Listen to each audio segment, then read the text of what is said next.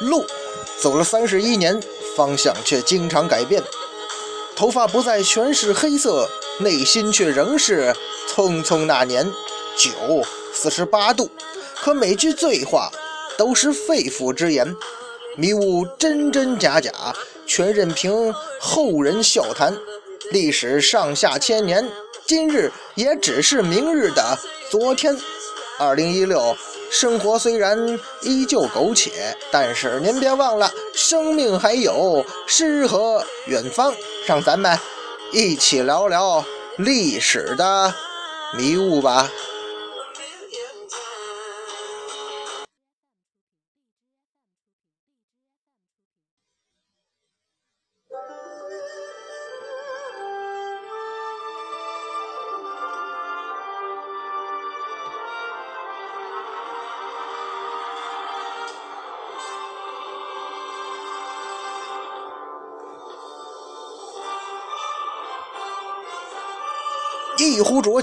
论古今，笑谈历史风云。哎，各位好，欢迎收听文章书馆为您出品的节目，我是主播君南，漫谈三国人物。今儿啊，咱们接着聊诸葛亮。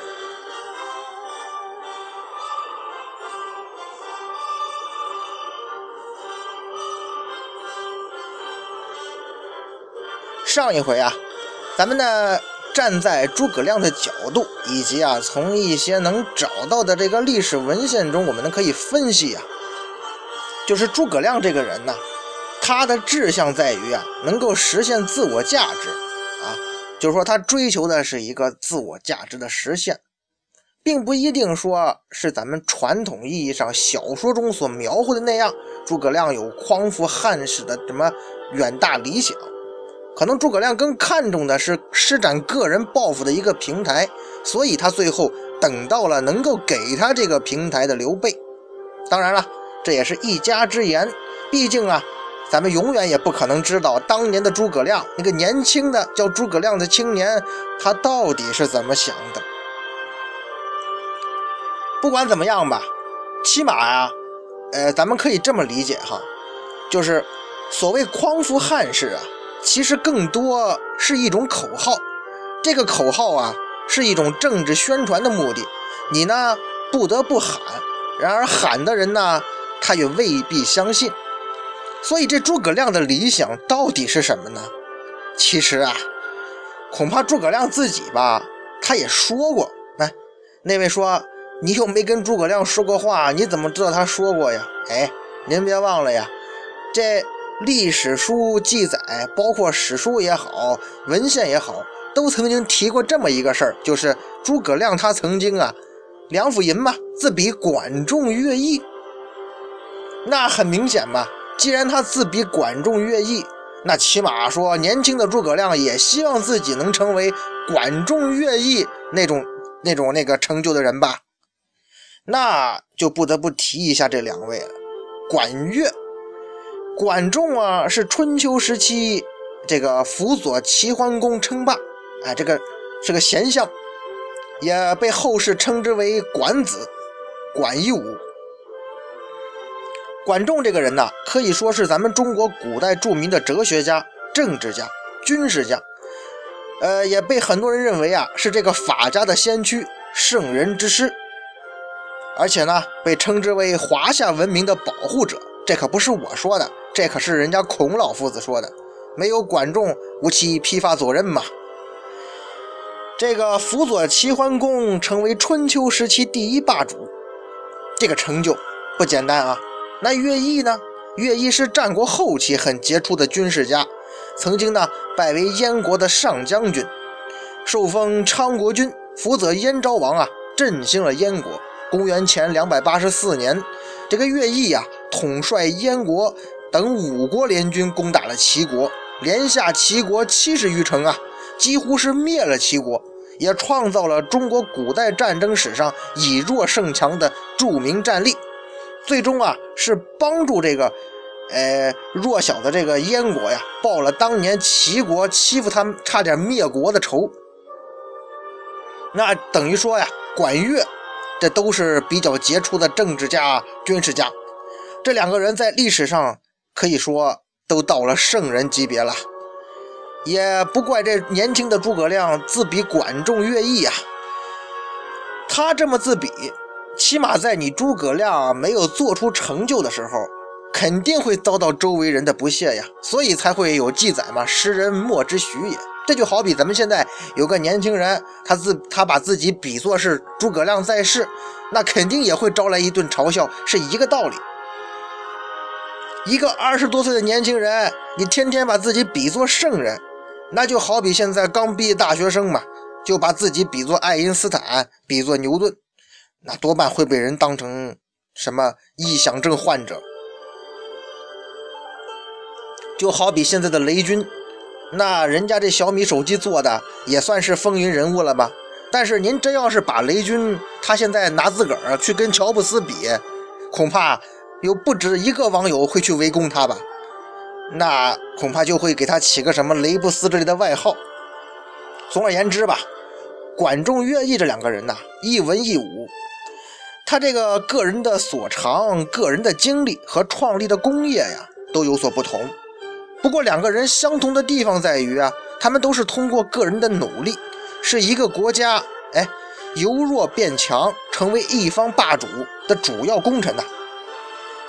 这个大丈夫处世兮立功名嘛，立功名兮为平生，这是周瑜群英会上唱的歌嘛。其实诸葛亮啊也一样，诸葛亮的理想啊。恐怕也是啊，能让一个国家或者一个政权，他呀从小做大，创下这个让后世敬仰的功业。哎，其实啊，也许每个人心中啊都会有这种让后世万人所敬仰的一个梦，只是说咱们每个人强烈的程度不同啊。诸葛亮这个梦想，那无疑是非常强大的。当然，人家诸葛亮啊也有这个实力和这个决心去实现他的梦想。虽然最后诸葛亮终其一生啊，咱们说也没有超过管乐的高度，但是呢，他对于后世的影响力可是大大超过了他的这两个偶像啊。那说完了自比管乐，这号为梁甫吟是什么意思呀？这个号为梁甫吟呐，这句话其实。咱们也能看出来这诸葛亮的抱负啊。这话怎么说呢？梁甫吟是什么意思呢？这个梁父啊是个山名哎，这个山呢在泰山下，梁父山位于这个泰山山脉的东南麓。据史籍记载啊，上古至秦汉时期啊，历代帝王。这些君主们封禅泰山的时候啊，必是先去禅这个梁父山，所以呀，梁父有地神之称。梁父吟呢，又作梁父吟，杜甫那赋啊，这属于乐府的楚调的曲名。大概说的什么意思呢？就是说人呢死后葬在这个山，这是为死者所做的葬歌。哎，感情诸葛亮啊。他天天梁甫吟，梁甫吟，他唱的是一首山东老家的丧歌。三国的时候啊，传说啊，诸葛亮呢曾经做过这么一首梁甫吟，咱们呢给大家伙儿啊稍微的读一下。这个不出祁东门，遥望荡阴里，里中有三坟，累累正相似。问是谁家种？田将古冶子，力能排南山，文能决地基。一朝重阴谋，二桃杀三士。谁能为之者？相国齐焉子。那这两幅吟嘛，挺简单，字面上也比较好理解，讲的是战国时期齐国的相国那位晏婴啊，就是晏子使楚那位那晏矮子。他这个二桃杀三士的故事，二桃杀三士啊，哎，很简单，这个也是个典故，呃，咱们可以理解为什么呢？诸葛亮的梁甫吟呐，是他在抒发对这个春秋战国时期的名相晏婴的那种敬仰之情啊。晏婴这个人呐，节这个提倡节俭厉行的这个行政方针，帮助了齐国三代的国君，从灵公到庄公到景公，稳固了当时齐国的霸主地位的功业。这个史书记载啊，是三世显明于诸侯，这也算是无上荣耀了。那综合这些来看，可是可以说啊，虽然咱们没有给诸葛亮直接对过话。如果诸葛亮真的是那种自比管仲又好为梁甫吟的话，他这个人呢，可见是非常的敬仰这三位古代先贤，也是非常希望自己能像这三位前辈一样去建功立业。这些人呢，都是诸葛亮无比敬仰和羡慕的人。那咱们可以下一个结论呢，恐怕年轻的诸葛亮，他一生的理想就是像管乐和晏婴那样。辅助一方诸侯，成就一番霸业呀！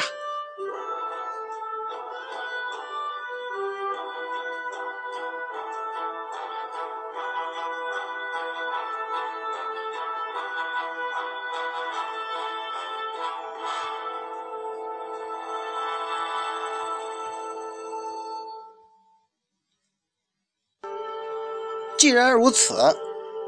假如说咱们现在已经明白了啊，这就是诸葛亮的理想，那咱们从这个角度出发，对于诸葛亮之前那种行为和选择就比较容易理解了嘛。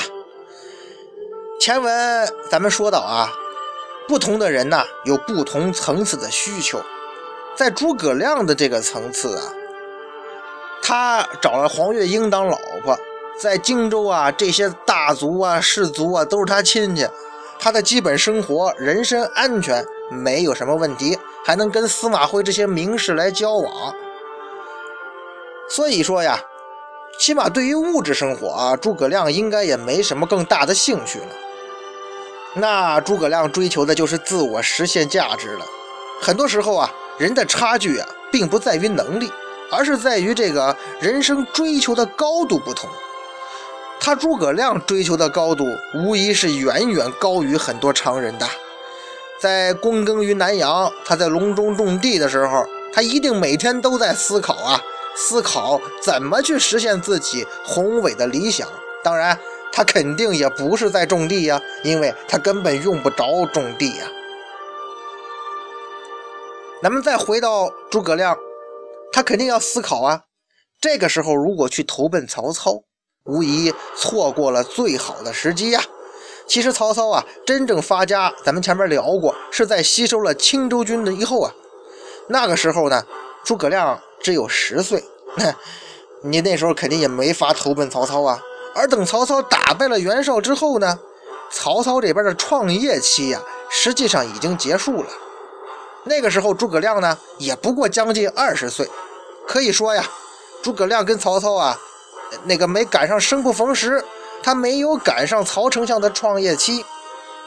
回到现实生活中来吧，其实啊，对于现如今有很多这种有志向的年轻人来说呀，你们在学业结束之后啊，往往会面临各种不同的选择，要么是进入一个大公司，要么在这个在公司中啊，进入大公司之后啊，一层一层往上爬，要么呢，你选择一些认为啊。你认为比较有前途的创业公司，甚至呢，你可以成为公司的原始的创业合伙人，然后把这个公司做大做强。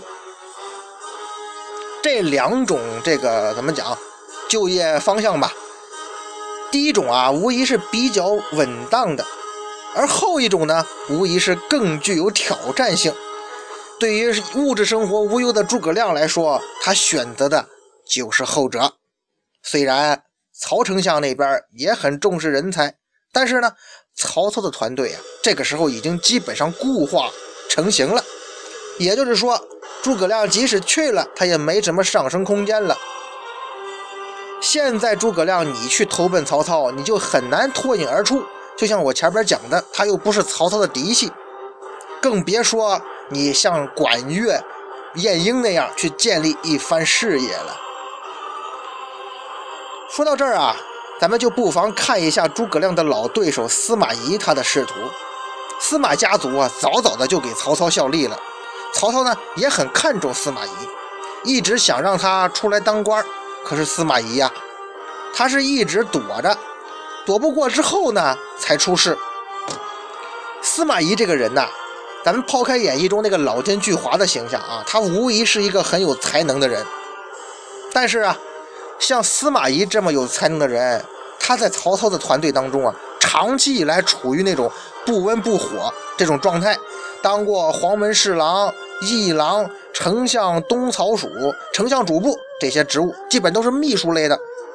后来呀，他还因为这个司马懿担任了太子中庶子啊，跟曹丕关系比较近，所以等曹丕接班之后啊，司马懿才算是真正的受到了重用。也许啊，有人会说了，那曹操可能是特意把司马懿留给自己儿子来提拔呀。也或者是司马懿的运气比较好，但是啊，也许诸葛亮选择司马懿这条路啊，他最后也能受到曹丕的重用。但是这无疑是不是诸葛亮喜欢的方式啊？而诸葛亮呢，对于曹操的印象啊，可能是很差的。咱们分析一下啊，前面我给大家说过，这个诸葛亮的老家琅琊阳都一带啊，在那个时候啊。实际上是属于徐州的。咱们前面讲过啊，诸葛一家背井离乡的原因呢，是因为战乱。而这场战乱可就是曹操直接导致的呀。十来岁的诸葛亮被迫离家的时候，曹军的这个血腥屠徐州的行为，至少应该给年少的诸葛亮留下那么一点阴影吧。起码说，曹操这边啊，他最负面的部分。可算是被诸葛亮完全领教了，因此啊，我大胆这个推测一下啊，对于诸葛亮来说，他从心理上他就不愿意跟曹操这种人，这种曾经在自己家乡捣过战乱、屠杀过人的这种怎么讲，这种枭雄吧，站在同一阵营。东吴那边呢，他哥不是在孙权那吗？其实啊，情况也差不多。这个孙策死的时候，那句话说的什么呢？内事不决问张昭，外事不决问周瑜。张昭啊，是孙策创业时候的老臣。孙策呢，曾经带着他是升堂拜母，如比肩之旧，也就是说呀，视他为兄长。临终的时候呢，又把孙权托付给了他，并且说了：若众谋不认事者，君便自取之。这一点都不次于后来这个刘备白帝城托孤的话呀。周瑜呢，也是孙策的创业老臣，而且他俩是连襟之情，兄弟之谊呀。孙权的母亲也曾经明确告诉孙权呀：“我视之如子也，如其兄视之。”咱们不难想象啊，在这种情况下，任凭你诸葛亮能力再强，本事再大，水平再高。到了东吴，你的权位只能是在张周二人之下呀，甚至呢，你还比不上后来那个跟孙权特别投缘的鲁肃。这显然也是诸葛亮不愿意看到的。况且呢，你去了东吴，就得给自己，就得跟那个自己的亲哥哥诸葛瑾来竞争啊。虽然说对于东吴啊，可能诸葛亮心理上他并不抗拒，但是。显然啊，综合这些因素啊，也不是自己的理想之地呀。那刘表这边呢？且不说诸葛亮他能否驾驭于这些蒯越和蔡瑁这些人之上，对于荆州这些权力结构啊，诸葛亮是最清楚不过了。单说刘表这个人，这个时候的刘表啊，已经不再是那个单枪匹马入了满是这个盗贼的荆州的时候，并且最后平定荆州的那个刘表了。他已经失去了一个最重要的东西，那就是乱世中的雄心。这也就是诸葛亮他最为看重的。刘表这个时候已经成了曹操所谓的自守之贼，早晚必取之。所以呀，诸葛亮是很了解当时荆州的情况的，他也绝对不会选择去辅佐刘表的。